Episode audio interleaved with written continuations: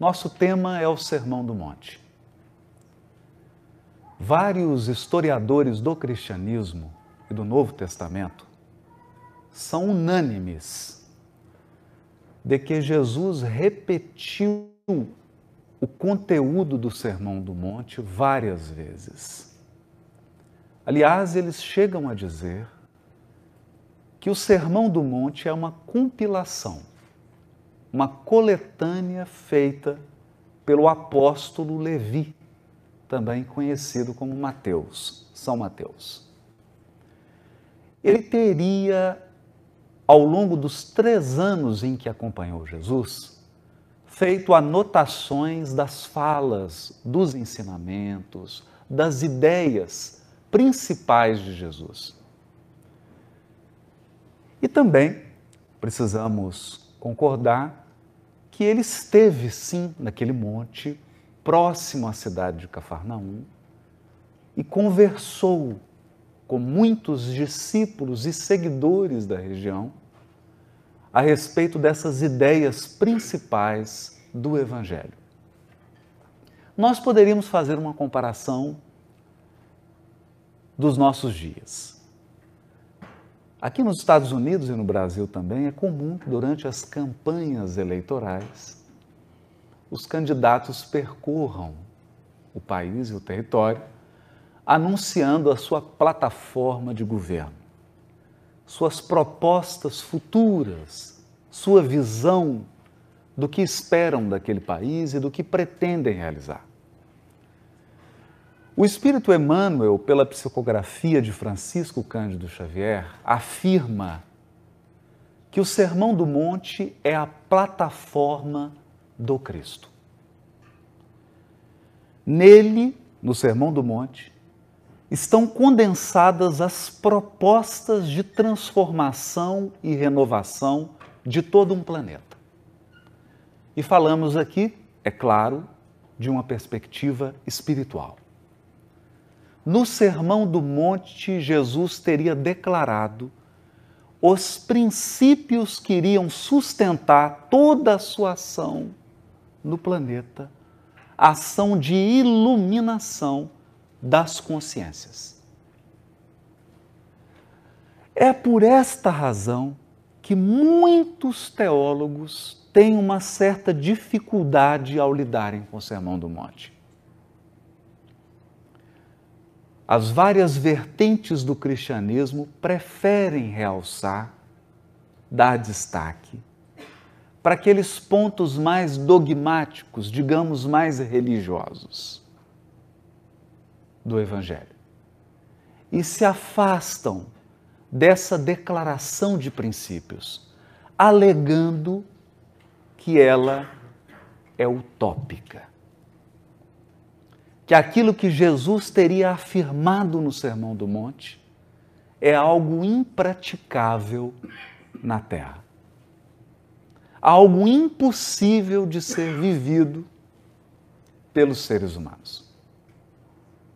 O fato é que essas declarações são tão impactantes, elas nos remetem a uma realidade tão sublime, que mesmo aqueles que não são cristãos acabam aplaudindo e reconhecendo a espiritualidade dessas palavras do Cristo. Uma dessas personalidades foi Mahatma Gandhi. Gandhi chegou a dizer que se todos os livros da terra se perdessem e ficasse apenas o Sermão do Monte, nada se teria perdido.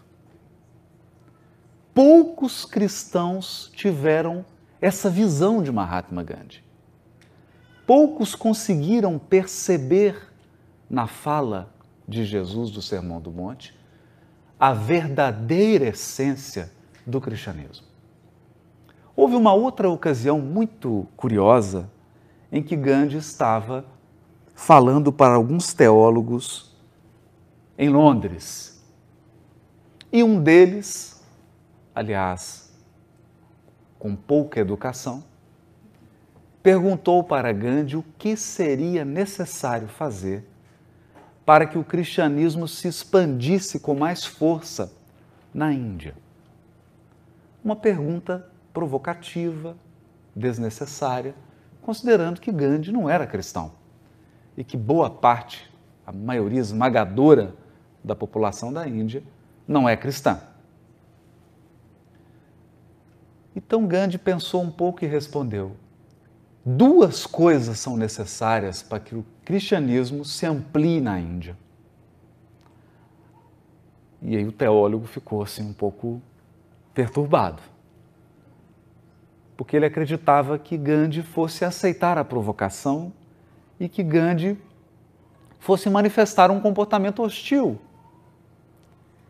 Então Gandhi respondeu: a primeira coisa, se vocês de fato querem que o cristianismo se expanda na Índia,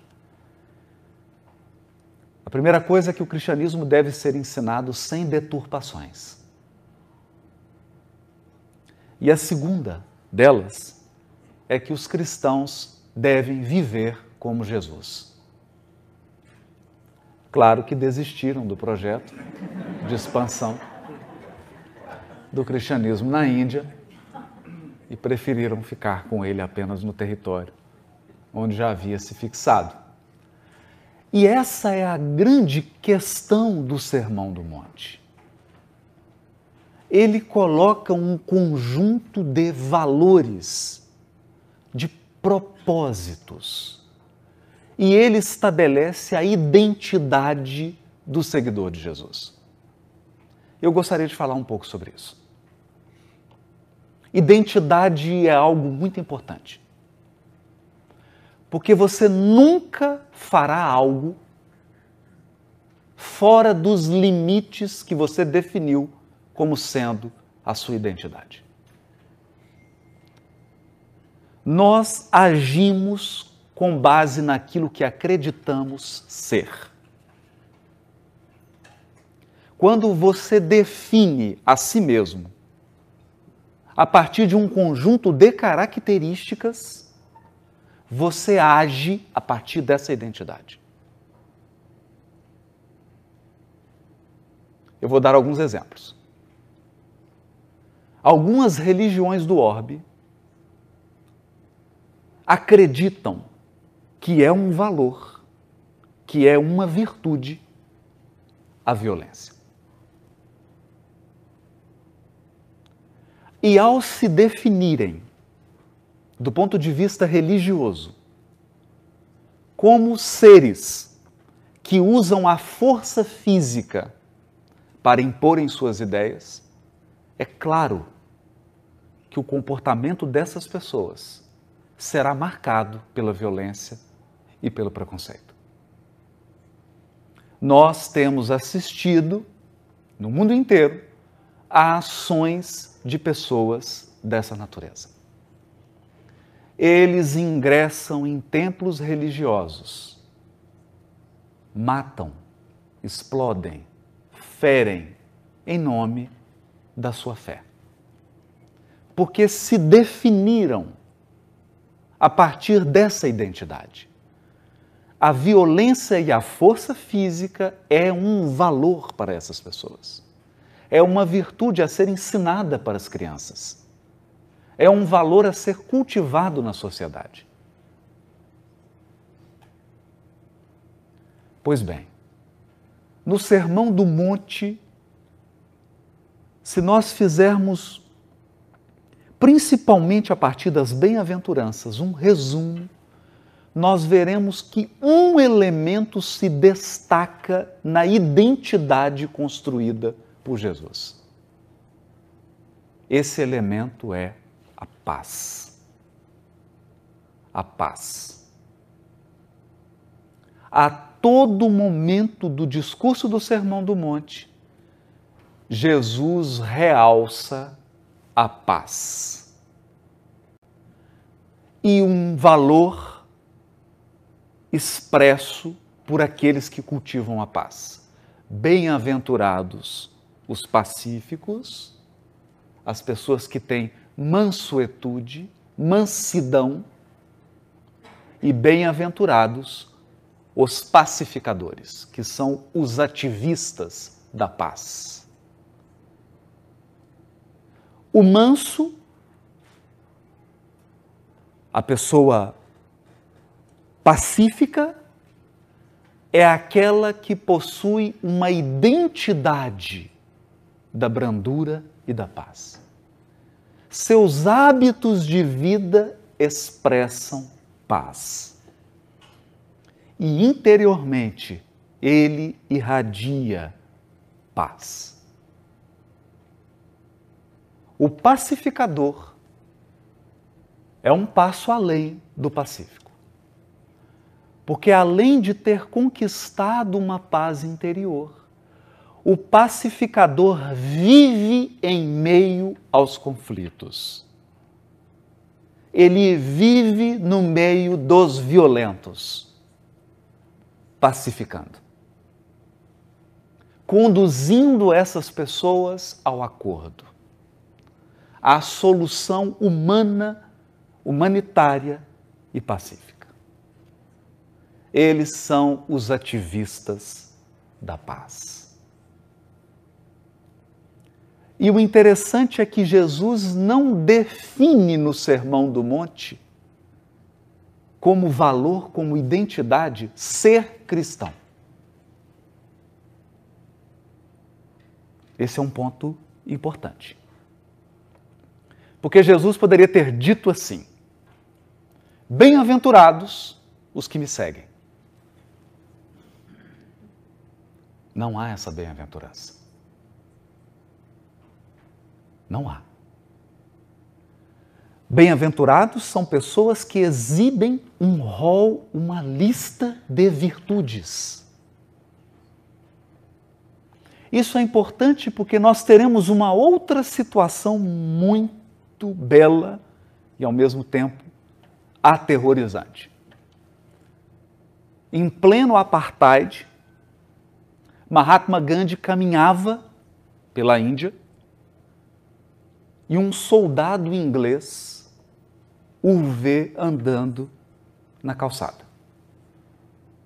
Gratuitamente, sem nenhuma razão. Esse soldado se aproxima de Mahatma Gandhi e começa a agredi-lo fisicamente, com socos e chutes. Gandhi cai no chão sem nenhuma reação. Nenhuma reação, nem física, nem verbal. Se levanta calmamente, o soldado, impressionado com aquela força e com aquela presença de espírito, não desiste. Volta a agredi-lo, a dar socos em grande e o derruba novamente.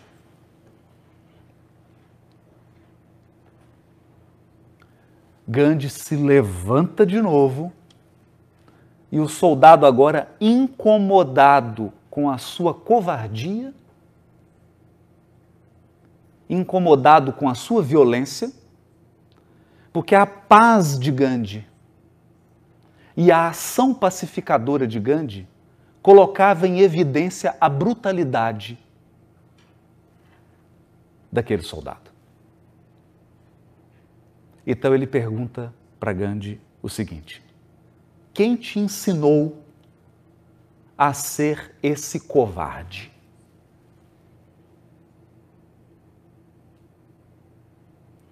Gandhi olha para ele e aponta para uma corrente que o soldado tinha no pescoço. E diz para ele: Quem me ensinou a ser assim é esse homem que está no, no crucifixo que você carrega no pescoço.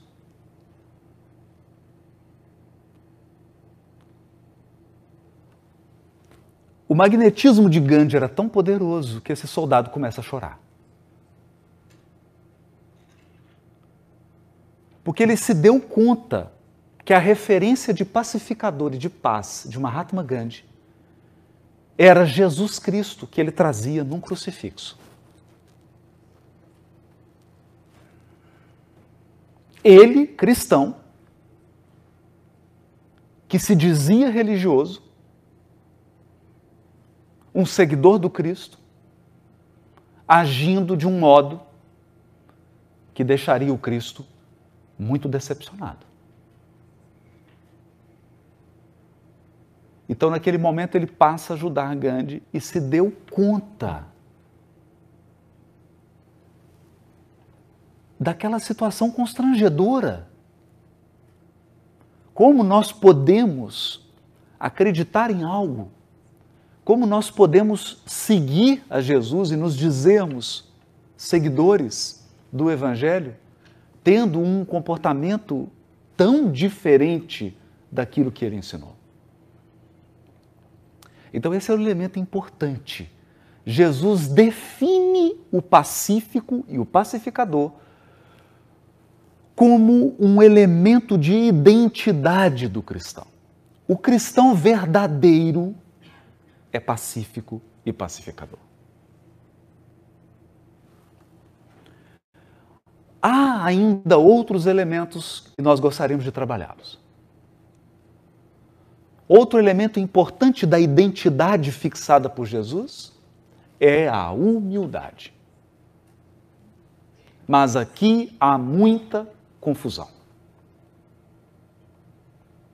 Porque nós costumamos definir a humildade, essa virtude puramente espiritual, através de critérios materiais. A ponto de dizermos, quando olhamos para alguém que não possui bens materiais em abundância, que essa pessoa é humilde. Um grande engano. Porque há pessoas com muitos recursos materiais, extremamente humildes, e pessoas com pouquíssimos recursos materiais e profundamente orgulhosas. A humildade é um aspecto da identidade. Não tem a ver com a roupa que você veste, com o carro que você dirige, com a classe social na qual você se posiciona, nessa ou naquela sociedade.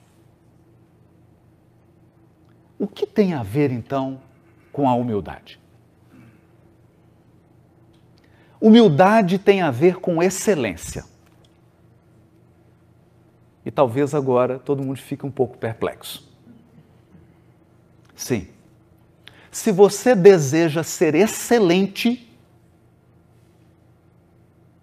em qualquer área, em qualquer ramo, em qualquer aspecto da sua vida, se você busca excelência, precisa ser humilde. Por quê? Jesus finaliza o Sermão do Monte e já o dissemos, o Sermão do Monte é a plataforma do Cristo. Ali ele expressou o que pretende fazer com a terra e o que pretende fazer conosco. Ele finaliza dizendo: Sede perfeitos, como é perfeito vosso Pai que está nos céus. Essa busca permanente pela perfeição. Uma busca sem fim pelo aprimoramento, pelo bem feito, pelo bom gosto, pela bondade, pela excelência. Acontece que a excelência não é um pódio, a excelência não é um troféu. Você não chega na excelência.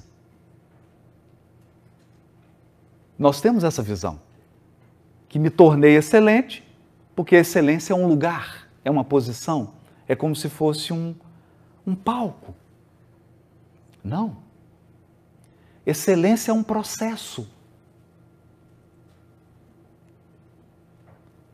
E somente mantém e conserva a excelência quem é humilde. É muito simples isso. Porque quem não é humilde acha que chegou. O problema do orgulhoso não é o fato dele reconhecer que é bom. Isso é autoestima. Reconhecer que você é bom em algo, reconhecer que você tem uma habilidade, não há nenhum problema. Isso é autoestima. Isso é saudável. Se você não tem isso, é preciso procurar ajuda. Porque faz falta.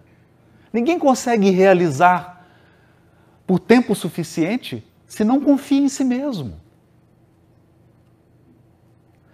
O problema é você achar que é bom o suficiente que não necessita mais aprimorar. Esse é um problema.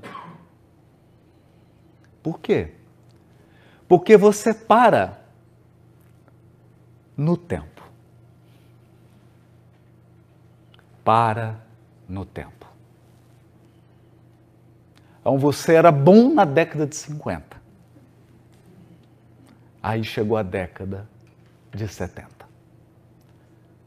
Muitos eram bons nos anos 2000, 2005. Não são mais em 2019. E você pode ser excelente hoje em 2019. E uma tragédia em 2030. O que garante esse contínuo processo de aperfeiçoamento. A humildade. A humildade. Eu vou dar um exemplo contando uma história. Todos aqui sabem, eu espero que não seja um spoiler, que Sócrates morreu. Morreu envenenado foi condenado a tomar um veneno, uma cicuta, sob a alegação judicial de que ele corrompia a juventude. Pode imaginar isso? Essas pessoas não tinham a mínima ideia do que aconteceria em 2019. Diziam que Sócrates corrompia a juventude. Então Sócrates chega no tribunal em Atenas e ele precisa fazer sua defesa. Nessa época, segundo a justiça ateniense, o próprio acusado tinha que fazer a sua defesa pessoal. E Sócrates começa inusitadamente a sua defesa dizendo o seguinte: Me dirigi ao oráculo de Delfos. Oráculo de Delfos, falando em linguagem moderna, é procurar um grupo espírita onde tem um médium. E quando Sócrates adentrou no templo em Delfos e conversou com uma pitonisa, uma médium, quando ele entra, as médiums se levantam e dizem assim: se curvem, porque acaba de entrar no templo de Delfos o homem mais sábio do mundo. Sócrates olhou.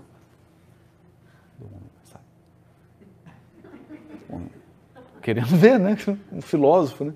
Eu quero conhecer, né? Não, é você, eu? Você é o homem mais sábio do mundo. E Sócrates ficou num, num problema.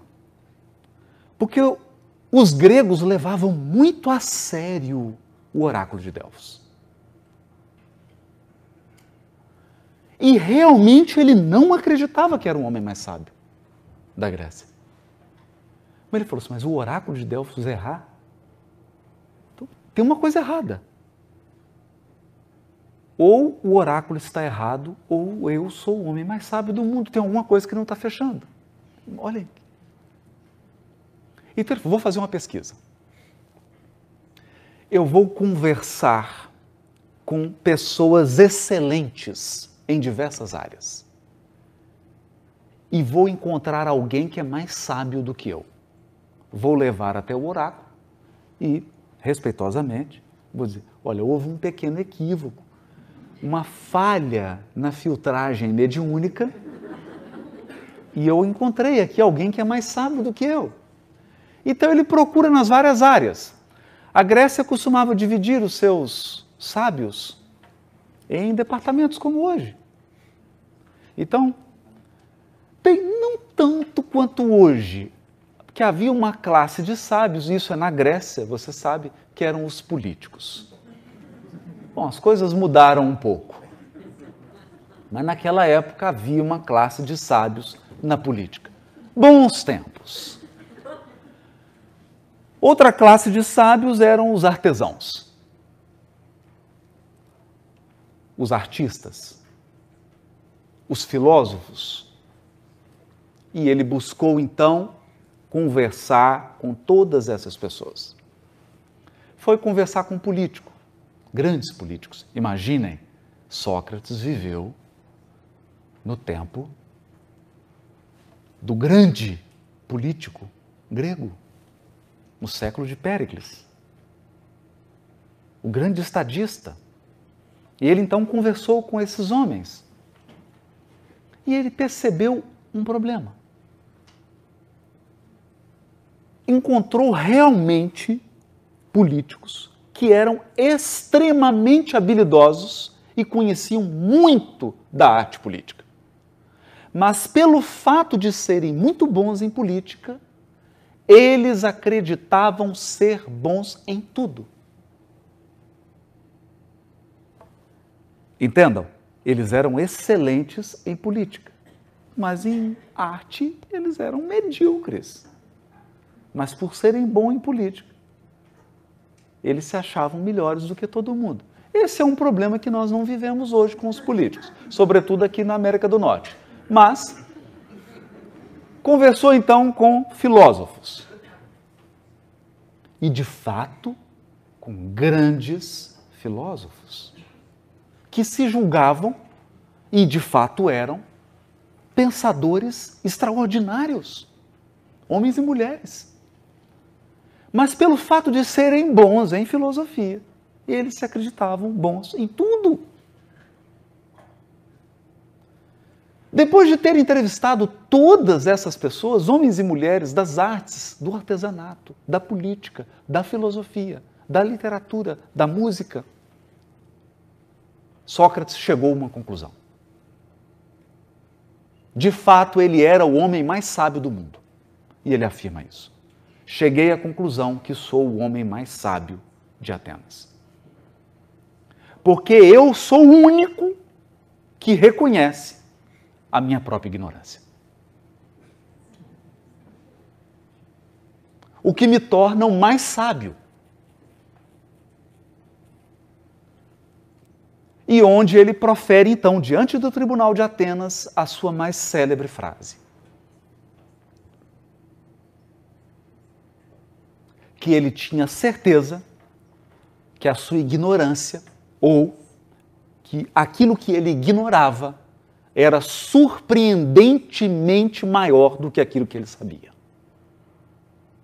Essa é a frase original. O que eu ignoro é muito, é descomunal, é gigantescamente maior do que aquilo que eu sei. Mas isso é diferente com algum outro ser humano? Não é. Porque nós não temos nenhum ser humano que seja extraordinário em todos os ramos do conhecimento. Não temos.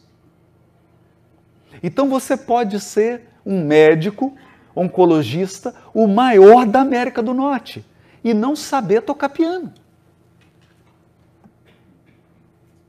E não saber nadar.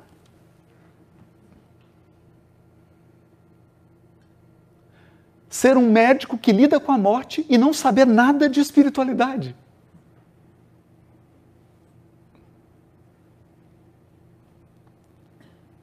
Isso é tão importante e revela o valor da humildade.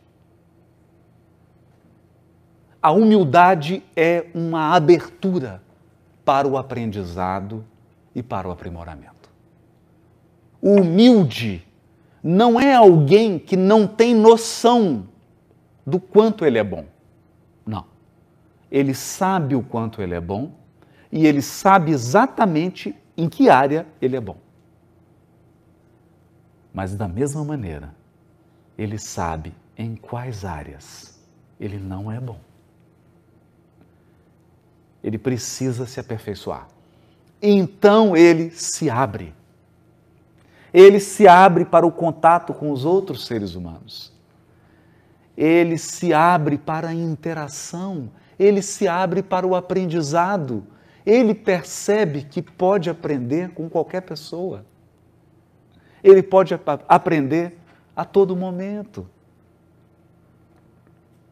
Isso é tão forte na identidade construída por Jesus que um doutor da lei e os doutores da lei da época de Jesus eram um pouco como os juízes no Brasil hoje. Alguns pensam que são Deus, outros têm certeza. Então o doutor da lei chega para Jesus e diz assim: Bom mestre. Jesus diz a ele: Por que, que você me chama de bom? Bom só há um: meu Pai. Isso é humildade. Então, a primeira bem-aventurança as bem-aventuranças começam assim, o sermão do monte começa assim: Jesus abriu a boca, Jesus sentou-se, subiu ao monte, sentou-se e abriu a sua boca a ensinar. Bem-aventurados os humildes. É a primeira fala. E qual é a última? Sede perfeitos, como é perfeito vosso Pai que está nos céus. Faz sentido? Faz sentido ele terminar por onde ele começou? Faz sentido entender que nós só chegamos ao aprimoramento, se formos humildes? Isso faz parte da identidade do cristão. Quem não incorporou esse valor à sua identidade não vai conseguir realizar algo ensinado pelo Cristo.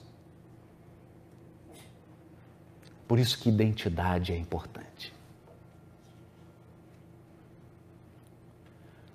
Jesus então segue nas bem-aventuranças para abordar o tema mais difícil da humanidade. Qual o tema mais difícil da humanidade? A dor. A dor. Converse com um ateu, converse com um agnóstico, Converse com alguém que tem uma dificuldade de lidar com questões de religião e de espiritualidade. Converse um pouco. Essa pessoa vai te ensinar muito. Ela vai te ensinar com as dúvidas que ela tem. Ah, Deus existe? Deus existe? Então, por que, que acabaram de morrer assassinadas agora num templo rezando. Quase 500 pessoas.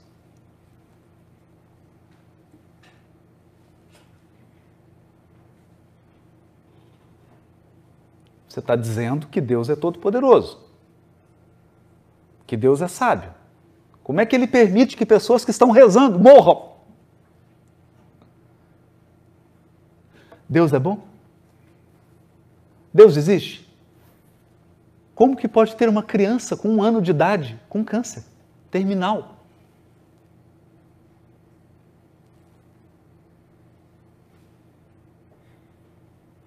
Deus existe? Então por que, que os animais sofrem? Animal não tem karma.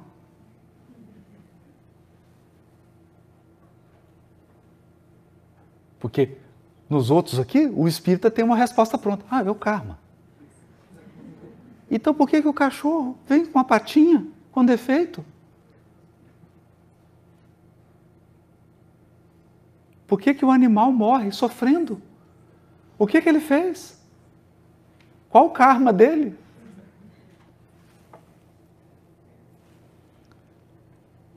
Por que, que o gelo chega em Chicago e está aproximando? Está chegando.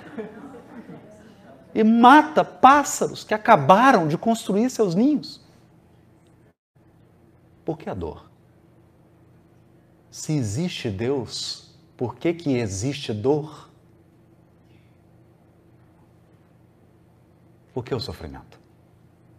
Por que, que eu perco meu filho, minha filha?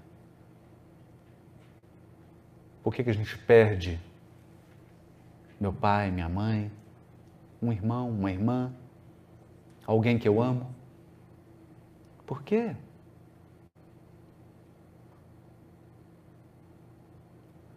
A dor é o supremo desafio da humanidade. Então chega o Cristo e faz uma declaração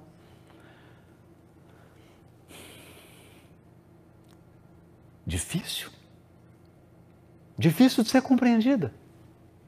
Bem-aventurados os que sofrem.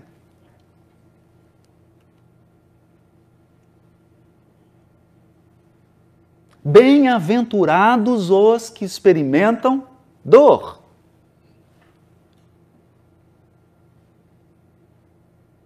Faz sentido isso? Com essa declaração, Jesus deu um novo significado para a dor.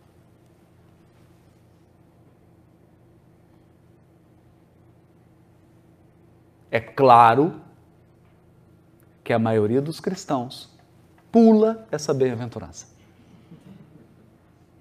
Pula. É melhor não ler. Vamos falar da parte de adorar, de ser salvo, de Jesus morreu pelos seus pecados. É mais fácil. Para que falar dessa bem-aventurança? Há uma certa corrente da teologia que chegou a estabelecer que se você sofre é porque você está com algum problema com Deus. Então você precisa fazer algum acordo. Precisa, precisa suborná-lo. Uma, uma reza forte. Oferecer alguma coisa. Tem que fazer alguma coisa para Deus olhar para você. Porque se Ele olhar para você, é só prosperidade é tudo de bom para você e para sua família. O mundo, ah, o problema do mundo. O mundo que faça só seu acordo. Mas com você não vai acontecer nada. Acontece com o vizinho.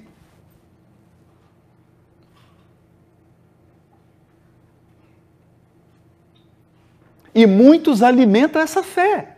Essa fé que é uma barganha. O que, que eu tenho que fazer para Deus esquecer de mim quando ele for distribuidor? Ele vai distribuidor. Joga. Aí ele esquece de mim, põe do lado assim. Não, esse aqui não. Só para os outros.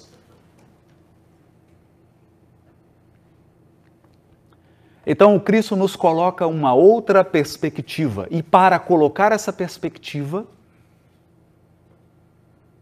ele precisou dar o maior testemunho do Evangelho. Falar de dor é algo complicado. Porque a sua fala só é legítima se você passar pela dor. Senão não tem legitimidade. Falar da dor dos outros é fácil, né? Na minha terra tem um ditado: pimenta no olho dos outros é São Pelegrino. Para mim, não é? É água com gás. Saborizada. Lemon, né? Sparkling lemon.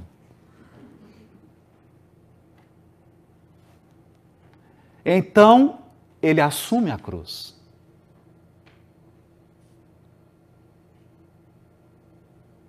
Ele assume a cruz. Ele aceita a crucificação. Para quê? Para validar o seu ensino sobre a dor. Mas não bastava ele morrer na cruz se não viesse o mais importante do ensino. Porque se o cristianismo tivesse terminado na cruz, não tinha cristão. Você quer isso? Sabe qual é a sua religião? Religião, morrer sofrendo. Deus me livre. Você quer isso? Morrer sofrendo e aí? Não, não tem aí, é só sofrer. Então, o ensinamento que Jesus deu na cruz terminou no domingo de manhã, quando ele deu a prova da imortalidade da alma. Cristianismo sem imortalidade da alma são palavras bonitas jogadas ao vento. Não tem valor.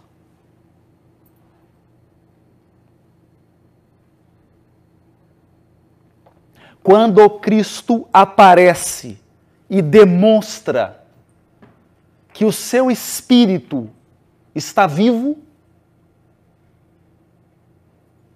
ele encerra o ensinamento sobre a dor.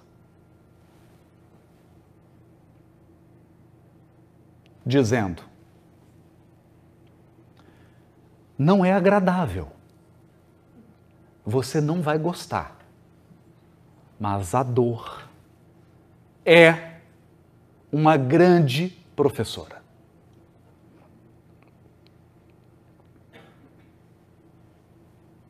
Se você realmente busca a excelência,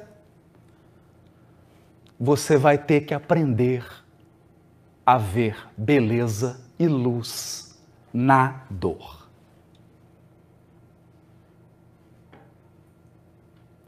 A dor torna os espíritos fortes. É por isso que não tem anjo de cristal.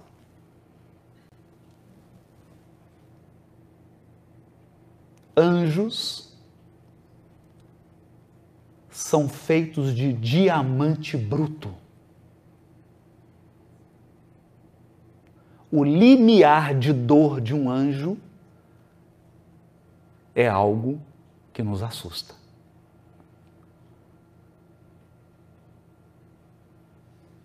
Não começou nem doer nele, nós já estamos dando três tapinhas e pedindo para parar.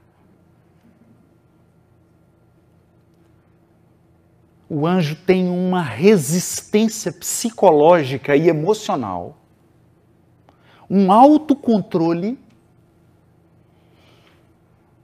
Eu volto a Sócrates.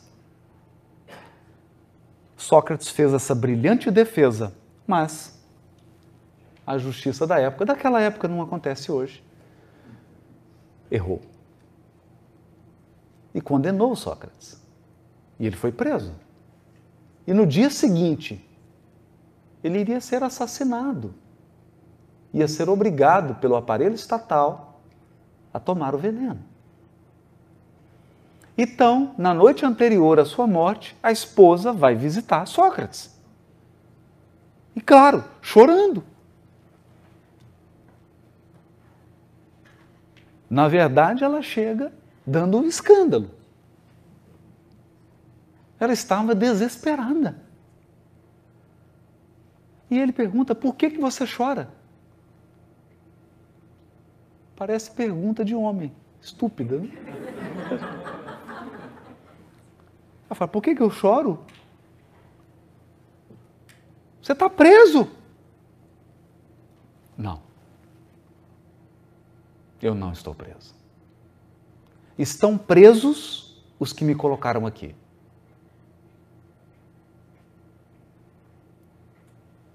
Ela não entendeu muito. Ela falou: Mas você vai morrer. Você não está tá entendendo. Você vai morrer. Ele fala: Todos vamos. Todos vamos. Você também. Ela, mas a sua morte é injusta. E ele falou: Você queria que fosse justa? Você queria que ela fosse justa?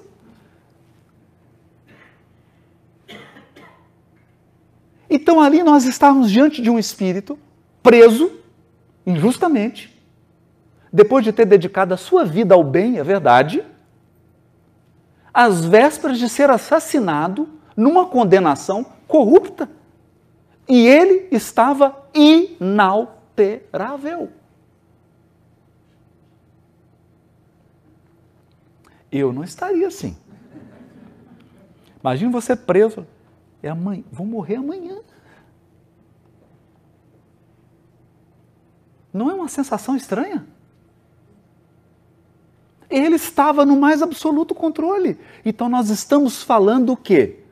Quanto mais superior o espírito, maior o seu preparo para lidar com a dor. Bem-aventurados os que sofrem, porque eles serão consolados.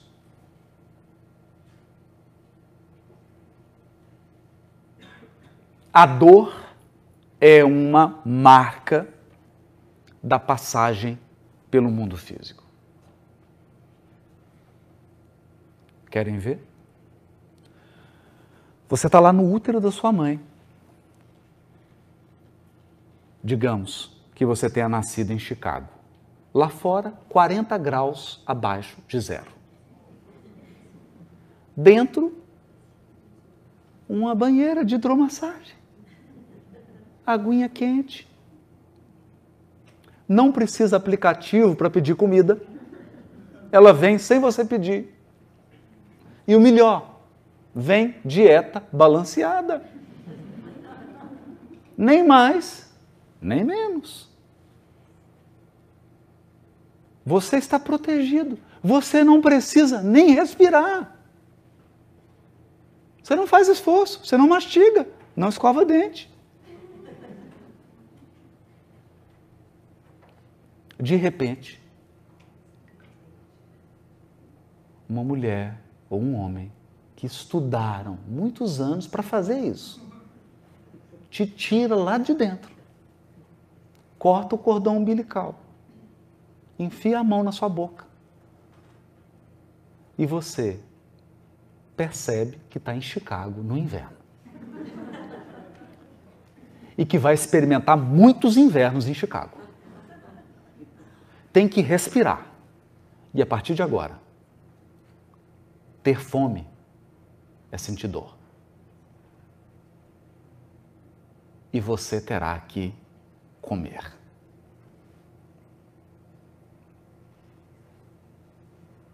Isso é nascer. E quem está olhando está rindo e aplaudindo. Geralmente são os avós. Fazendo festa. Você lá morrendo de frio, com fome, sentindo umas sensações muito estranhas e todo mundo rindo. É um paradoxo. A vida possui essa marca, possui essa marca. Então, se nós estamos falando sobre excelência espiritual, nós estamos falando sobre dor. Porque é muito bonito você olhar para o Boltz, campeão dos 100 metros e olhar para as marcas dele. Eu olhava na, na Olimpíada, a gente ficava no cronômetro, né? Ele, ele vai bater, ele vai, não tem. E mal suspeitávamos das dores que ele sente. Por levar o organismo a esses níveis de excelência. Dói. Dói excelência dói.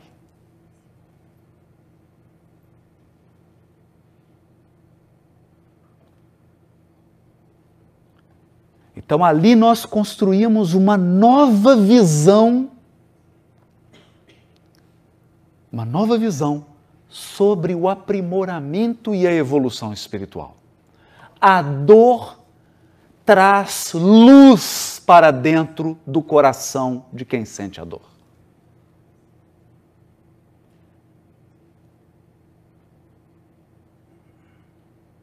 E se alguém me perguntar, o que vai unificar todas as religiões da Terra? Eu digo, a dor.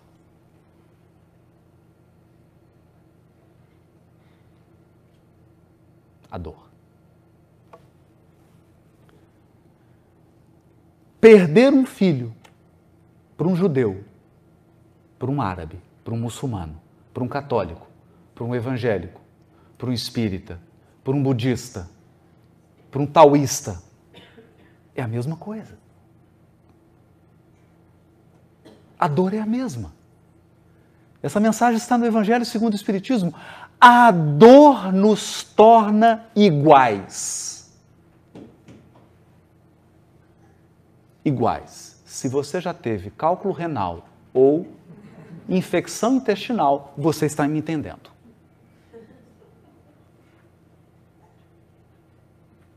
Quando você passa por isso, você percebe que todo ser humano, na essência, é igual. Igual. Não tem diferença. Esse é o ponto que nos une. E deveria ser o ponto para a construção de uma nova humanidade. Deveria ser uma razão para darmos as mãos.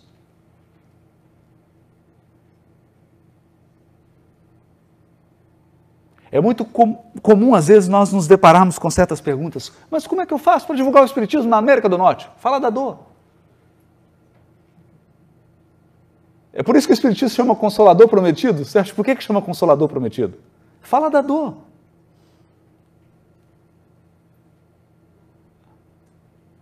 Ou você acha que cólica renal em inglês é diferente de uma cólica renal em português?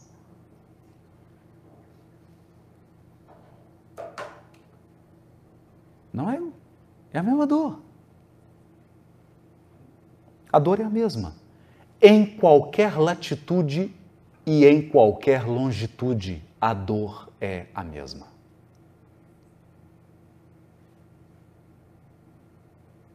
O Sermão do Monte está estruturado sobre uma nova visão da dor.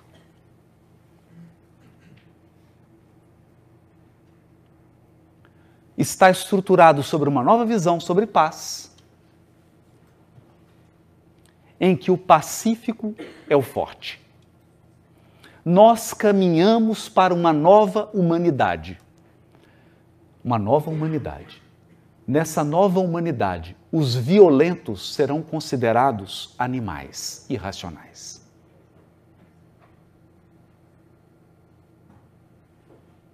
As pessoas violentas terão ONGs para tratar delas. Uma ONG protetora dos animais. Porque violência é brutalidade. Violência é animalidade. Não é humanidade.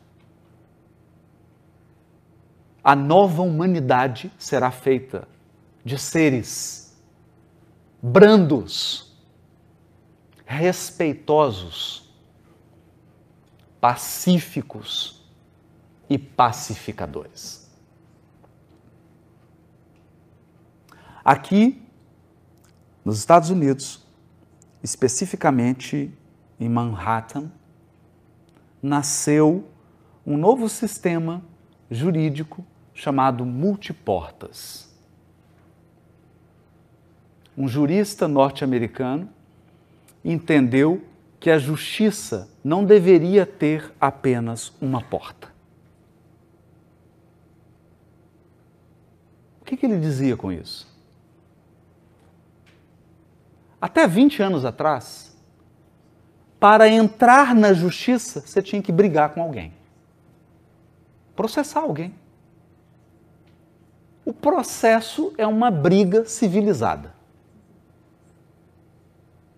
Quem não entendeu, depois pergunta para alguém que já divorciou. O processo é uma briga civilizada. Você contrata um profissional para brigar com você.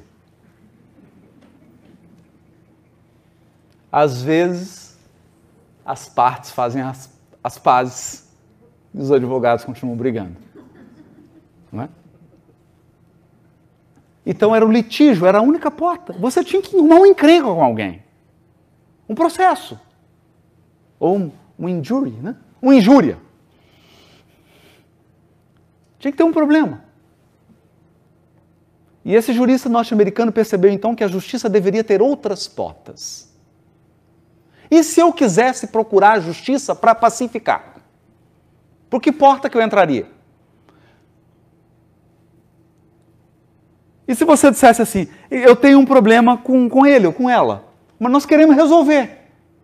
O que, que eu faço? Ah, não é na justiça, procura outro lugar, vai num grupo espírita. Procura um oráculo, porque aqui na justiça são pessoas que estejam brigando.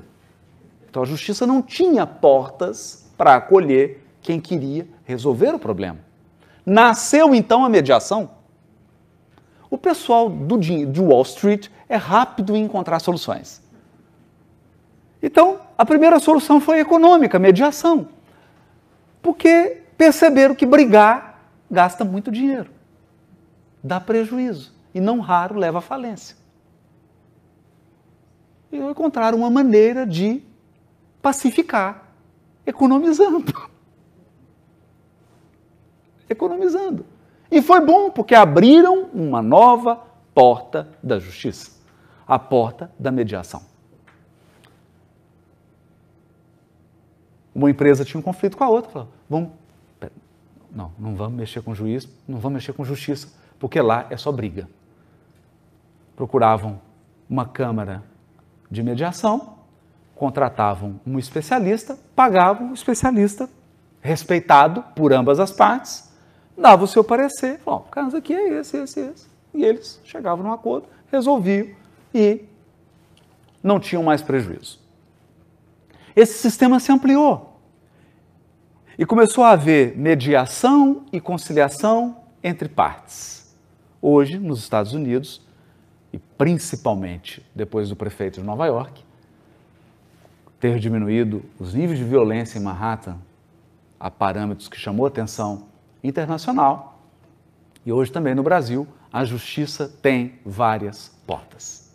E acreditem, a porta da luta e do conflito está sendo cada vez mais desestimulada. Eu vou resumir: não é mais chique brigar.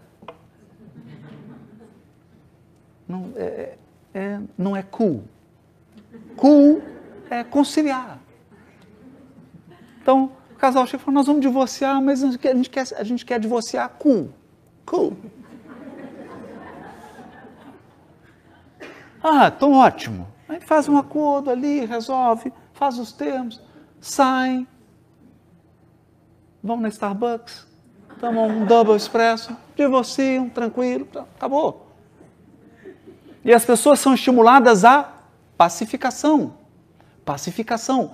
Porque os seres do mundo de regeneração são seres pacíficos e pacificadores. Eu não estou dizendo que eles não vivem conflitos. Quem não tem mais conflito é anjo. É espírito puro. Pacificador e o pacífico. Ele tem conflito, mas ele resolve na paz. Então eu estou pensando em abrir um curso. Vou precisar da ajuda da esposa, que é como brigar com a esposa na paz. Como é que você resolve as questões de casal? Cool. Usando os princípios do Evangelho. Isso é o pacificador, o manso. Foram esses os princípios trabalhados por Jesus. E ele termina as bem-aventuranças com: Bem-aventurados os que têm fome e sede. Aí você fala, fome sede? Fome eu estou. Daqui a pouco estarei com fome. E sede. Mas fome e sede de justiça.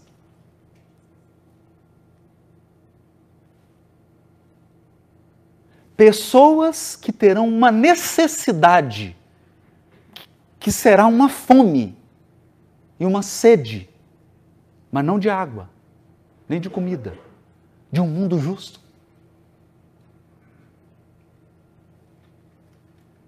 De um mundo justo.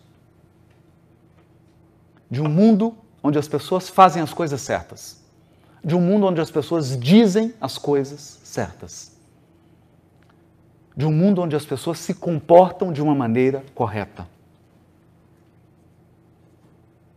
E encerra as bem-aventuranças e depois ele comenta. Todo o resto do Sermão do Monte é um comentário das bem-aventuranças. Sinto muito, não posso ajudar. Viu? Então, você procura as igrejas e os religiosos dizem: Sinto muito, eu não posso te ajudar com o sermão do monte.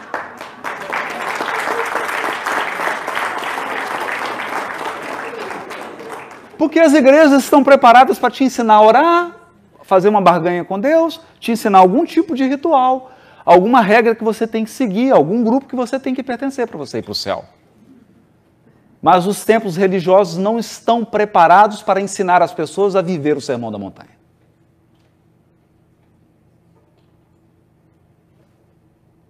Esse é o nosso desafio.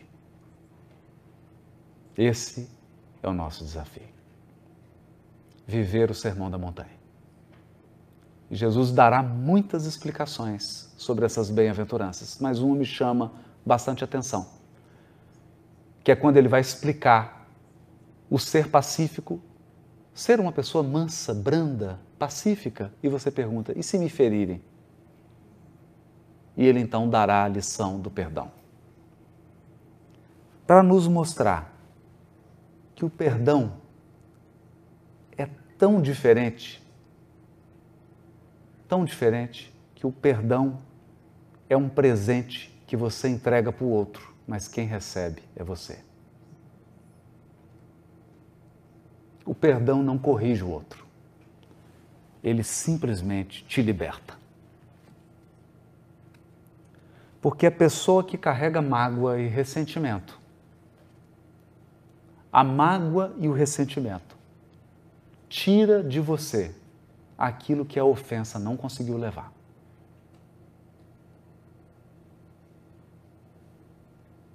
Tudo aquilo que o ofensor não deu conta de tirar de você, a mágoa tira. Corrói por dentro.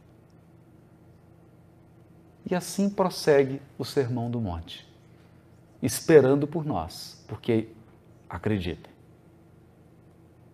o Sermão do Monte é a plataforma do Cristo. É o que ele fará com a terra e o que ele fará com cada um de nós. Muito obrigado. Vamos para o intervalo. Depois a gente volta para o Q&A.